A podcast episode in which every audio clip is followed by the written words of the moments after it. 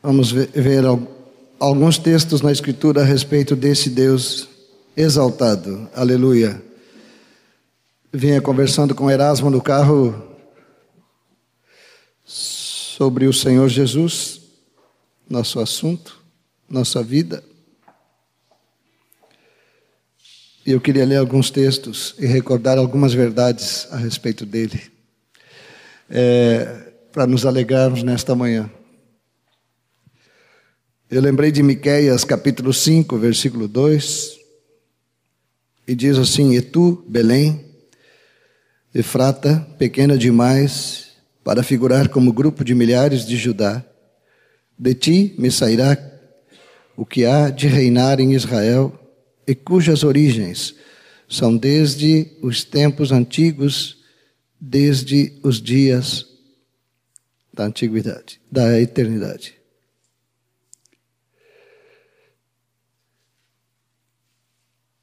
A minha oração nesta manhã é que nós possamos ter, pelo Espírito de Deus, renovado em nós essa alegria com o nosso Senhor. É tanta informação, é tanta pregação, é tantas coisas, tantas coisas hoje em dia. Mas o fundamento, a presença, o Senhor da igreja, Ele é eterno. Ele é eterno. Um dia alguém falou que a ameaça que estava sobre a igreja que iriam retirar todas as Bíblias do mundo e nós não teríamos a palavra. A palavra habita em nós. ela não tem folhas nem livros, ela é eterna, ela habita em nós. A palavra eterna. Vamos abrir João 1, lembrar esse texto juntos? Quando estamos diante desta mesa, nós não podemos esquecer o Senhor que temos. Eu vou aqui para cima, não é para ficar mais alto, tá, irmãos? Aqui eu não estou enxergando ali, tá, tá muito baixo. No princípio era o Verbo, vamos ler juntos? No princípio era o Verbo, o Verbo estava com Deus, e o Verbo era Deus. Ele estava no princípio com Deus. Aleluia.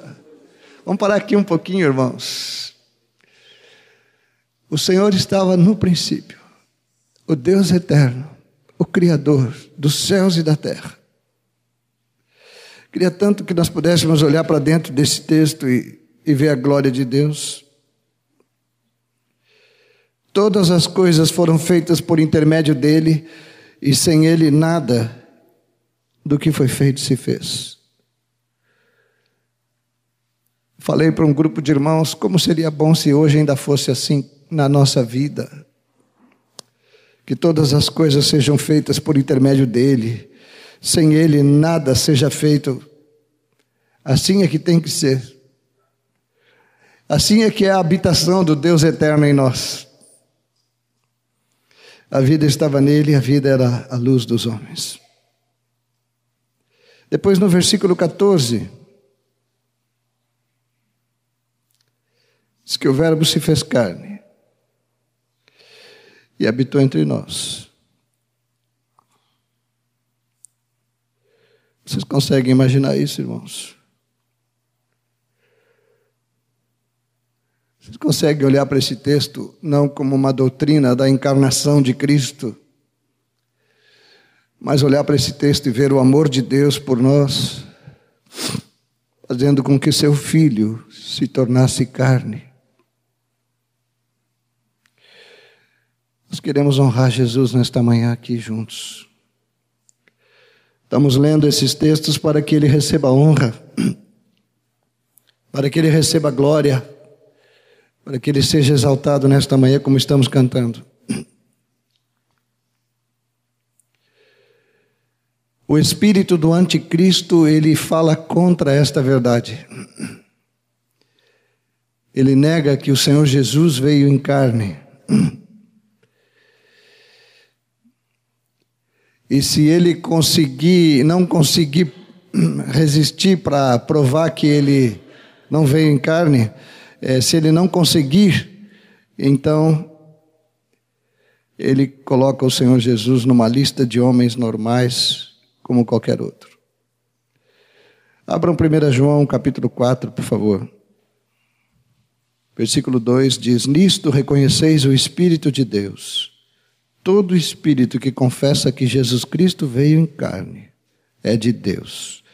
E todo espírito que não confessa Jesus não procede de Deus, pelo contrário, este é o espírito do anticristo, a respeito do qual tendes ouvido que vem e presentemente já está no mundo. Filhinhos, vós sois de Deus, e tendes vencido os falsos profetas, porque maior é aquele que está em vós do que aquele que está no mundo. O Deus eterno se fez carne e habita em nós. Agora deixa eu pensar um pouquinho com vocês. Quem é que habita em nós? Por que, que às vezes ficamos tão sem força? Por que, que às vezes ficamos tão encurralados? Por que, que às vezes ficamos assim tão frágeis? E eu falo de mim. Deus eterno habita em ti. Diz isso para o teu irmão agora. Agora mesmo, repete para ele aí, por favor. Aleluia. Senhor, nós te agradecemos por tua presença, Senhor. Senhor, nós estamos cheios de gratidão por tua presença, Senhor. Honramos a ti nesta manhã porque tu é o Deus eterno que habita em nós. Oramos, Senhor, para que nosso coração se encha de alegria nesta hora, por tua presença. E sabe, levantamos nesta manhã, acordamos, fizemos muitas coisas e ignoramos a tua presença. Mas nesta hora, diante de tua mesa, diante de todos juntos aqui, Senhor, nós queremos honrar a Ti e dizer: Senhor, nós cremos na Tua presença, que Tu é o Deus eterno, que te fez carne e que habita em nós. Obrigado, Senhor. 1 João 3,5. Sabeis também que ele se manifestou para tirar os pecados. E nele não existe pecado. Aleluia. Pecado mais terrível que veio sobre a humanidade no início, lá no jardim, foi a incredulidade. Deus falou e o homem não deu atenção para Deus, duvidou do que Deus falou. Por isso se encheu o coração de viver independente de Deus e por isso desobedeceu abertamente ao Senhor. Agora Jesus se faz carne e não é atingido por essa obra. Ele disse: O Pai me ama porque eu faço sempre o que lhe agrada. Sempre o que agrada ao Pai. Eu e o Pai somos um. Ele, ele, ele veio em obediência ao Pai, e em obediência ao Pai ele permaneceu 33 anos e mais um pouquinho, e nele não existe pecado, nunca existiu pecado. Esse é o Deus que habita em nós. Vocês não se alegram com ele? Acho que não tem dia que eu, me, que, eu, que eu não me alegre com meu Senhor. Que eu não lembre destas coisas, ou pelo menos de alguma delas. E agradeça a Ele pela presença, pela misericórdia. O Deus eterno. O Deus eterno. Vamos ler Hebreus, capítulo 4, versículo 15. Porque não temos sumo sacerdote que não possa compadecer-se das nossas fraquezas. Antes, foi ele tentado em todas as coisas à nossa semelhança. Isso quer dizer, assim como nós somos tentados, ele também foi em todas as coisas, está tá escrito aí, em todas as coisas, mas sem pecado. Sua vida foi perfeita. Sua vida foi perfeita. O que, que Deus faz agora com um homem, com seu filho amado, em quem ele tem prazer, em quem ele se compraz? O Filho eterno que esteve com ele em toda a eternidade ao seu lado. O Filho que criou todas as coisas por Sua palavra e por seu poder o Filho que sustenta todas as coisas por causa de Sua palavra, que Deus faz agora? Oferece esse filho como sacrifício no teu lugar, no meu lugar. Quando tomamos a ceia juntos, é para lembrar isto, para lembrar da morte do Senhor por nós, por nossos pecados, até que Ele venha até que ele venha. Agora pensem um pouquinho no amor de Deus, nos dando seu filho unigênito, único filho. O sofrimento de Deus, a cruz que Deus, o Pai, tomou, quando decidiu que seu filho iria descer à terra às vezes a gente fica só hospedado numa casa ou longe da nossa casa e ficamos três, quatro dias. Eu, às vezes, quando estou viajando por aí, é três, quatro dias, já quero voltar para casa. Mesmo que nos recebam com todo o carinho, com todo o cuidado, nos alimentam bem, mesmo assim, o lugar não é bom, nós queremos voltar para casa.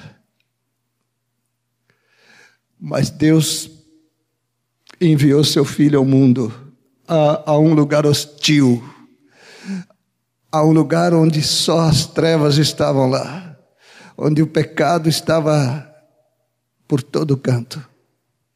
Ele envia seu filho, amados irmãos, por nós. E enviou numa num caminho sem volta, porque Jesus voltou para os céus, mas ele agora nunca mais vai deixar de ser homem como nós. Ele se fez carne e morreu pelos nossos pecados. Toda a glória de Deus foi vista na pessoa do Senhor Jesus. Em, em Colossenses, querem ver bem aqui, só para vocês lembrarem, Colossenses 1, versículo 15. Este é a imagem do Deus invisível, o primogênito de toda a criação. Em Hebreus também fala, Hebreus 1, de 1 a 3 também fala a mesma coisa, a expressão exata de Deus. Eu tenho dito, repetido, muitas vezes repetido, se vocês leem os quatro evangelhos e observam o Senhor Jesus em suas palavras, em suas atitudes, vocês estão vendo face a face como é que Deus é. Jesus, aquele Jesus que está escrito nos evangelhos, com aquela palavra, com aquela atitude, a expressão exata de Deus. A expressão exata, exatamente como Deus é. Ele falou lá para os discípulos: quem vê a mim, quem vê o Pai, vê a mim, quem vê a mim, vê o Pai. Esse tempo na terra, é, fazendo essas obras tremendas e grandiosas, foi tempo de nos mostrar a glória do Pai na face de Cristo. Amém, amados? A glória inteira dos céus se manifestando na terra, para que nós pudéssemos ver a glória de Deus e nos alegrar com Deus, o Deus Todo-Poderoso que se fez carne e que habitou entre nós cheio de graça e de verdade. E diz o texto de João 14: Vimos a sua glória. Vimos a sua glória. Por isso, igreja do Senhor, noiva de, do Senhor Jesus, nós precisamos viver cada dia, manhã, tarde e noite, sabendo que esse Deus Todo-Poderoso, com essa glória tremenda, habita em nós. Habita em nós. Não mandou recado, veio pessoalmente Agora, como entender esse amor de um Deus eterno e puro, santo, santo e santo, adorado por multidão de anjos? Toma sobre ele o nosso pecado. Dá para compreender um amor desse? Toma sobre si ele veio para nos libertar daquilo que nos condenou para toda a eternidade, para ficarmos longe de Deus por toda a eternidade. Ele veio romper com esse negócio aí para que nós estivéssemos na Sua presença por toda a eternidade com Ele, porque para isso é que fomos criados. Alegrem-se. Ele morreu pelos nossos pecados. O pecado está julgado. Todo pecado está julgado.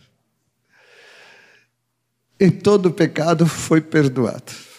Nós só precisamos nos arrepender dos nossos pecados e crer nisto, crer nisto. Todo que nele crer, todo que nele crer, tem a vida eterna. Atos 2, 24. Ao qual, porém, Deus ressuscitou. Tem um cântico muito lindo deste versículo, rompendo os grilhões da morte, porquanto não era possível fosse ele retido por ela. Eu já meditei tanto sobre esse versículo assim, e não tem muito que descobrir aqui. Vocês imaginam a morte ficou ah, agora é uma, como é que diz aí? A morte ficou a vida toda. Não tem sentido, né? Mas a morte passou a vida toda dela, é, as pessoas morrendo e ela segurando todo mundo. De repente, chega um que ela não pode reter. Que coisa tremenda isso. Olha, eu não sei nem como é que dá para explicar isso. Algo tremendo. Pela primeira vez na vida da morte, né? na história da morte, ela não consegue segurar alguém. Aí ela deve ter perguntado: Mas quem é esse que não consigo segurar? A resposta: Ele é a vida. Ele é a vida. A vida eterna. Glória a Ele. Glória ao Senhor. Ai, ai. Ressuscitou. Ressuscitou. Ressuscitou. Romanos 4, 25. O qual foi entregue por causa das nossas transgressões e ressuscitou por causa da nossa justificação. Aqui já teve tanta pregação explicando, né? Os sacerdotes entravam uma vez por ano no Santo dos Santos, levavam um monte de sininho amarrado e até uma cordinha, acho que ficava por lá de fora para puxar se caísse morto, porque era muito complicado entrar no Santo dos Santos para oferecer, trazer uma oferta pelo pecado do povo. O Senhor Jesus, Ele mesmo foi o sacerdote e o sacrifício, e Ele entrou no Santo dos Santos, e Ele entrou e saiu, Ele ressuscitou dos mortos, e trouxe para nós a justificação, justos, justos diante de Deus, por causa da vida do Senhor que foi dada na cruz. Eu estou recordando essas verdades conosco todos hoje aqui, por causa deste momento para tomarmos a ceia do Senhor com gratidão, com alegria, sabendo quem é que deu a sua vida por nós. Senão nós ficamos vivendo nossa vida normal e vamos esquecendo da glória da presença de Deus em nós. Vai ficando tudo tão difícil quando nós ignoramos a presença do Senhor.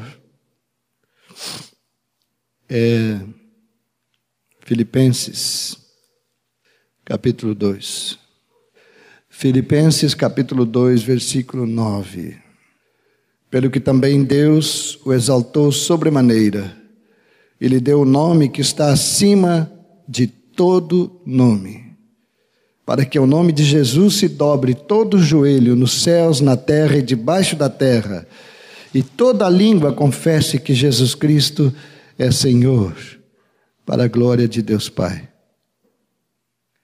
Ele foi completamente exaltado. O, o, o Cristo, o Jesus, o homem, o homem, o homem, em carne e osso, ele foi exaltado por Deus. Tem um homem, um homem como nós, sentado no trono mais alto, mais sublime, está sentado lá.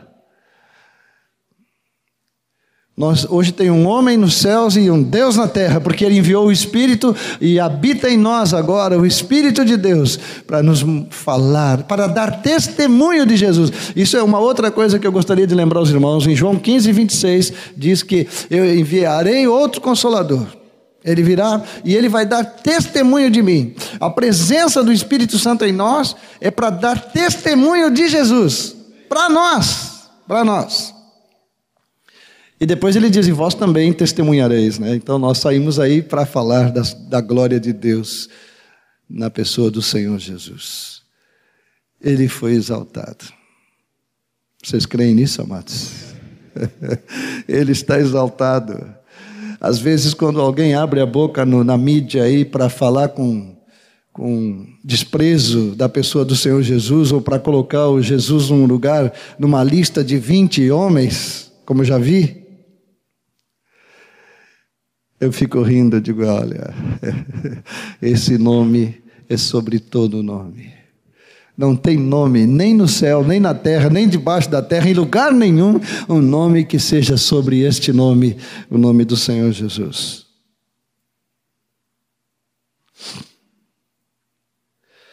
Mas ainda aprendemos que ele, quem lembra? Hein? Voltará. Vocês creem que ele vai voltar? Vamos lá, creem mesmo? Quer dizer para vocês que se vocês creem, ele volta. Se não creem, ele volta também. Ele já decidiu que voltará. ele volta. Ele volta. O que nós precisamos é estar aguardando a sua volta. E entre tantos motivos da sua volta, eu quero dar um para vocês aqui, que já falei aqui, vou repetir, João 14, versículo 2. Na casa de meu pai há muitas moradas. Se assim não fora, eu vou-lhe teria dito, pois vou preparar-vos lugar. E quando eu for e vos preparar lugar, voltarei e vos receberei para mim, para mim mesmo, para que onde eu estou, estejais vós também. Aqui está o motivo do coração de Deus. Não é nos tirar só desse mundo perverso, é, não é só nos livrar das chamas do inferno, não é simplesmente é, nos levar para um lugar de conforto não é o céu o motivo, ele é o motivo. ele, ele nos leva para Ele. Ele decidiu que não quer ficar um minuto da eternidade sem cada um de nós ao seu lado. Ao seu lado. Vocês já perceberam que não existem duas pessoas iguais na face da terra? E olha que nasce gente que não é pouco, né? E não nasce dois. Nascem uns bem parecidinhos, mas as digitais são diferentes. Tudo é diferente de cada pessoa.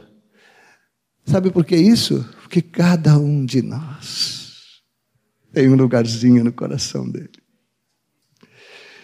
Se nós não crermos e não formos para estar com Ele por toda a eternidade, ninguém vai ocupar o nosso lugar. Vai ficar vago. Vai ficar no coração dele a tua ausência.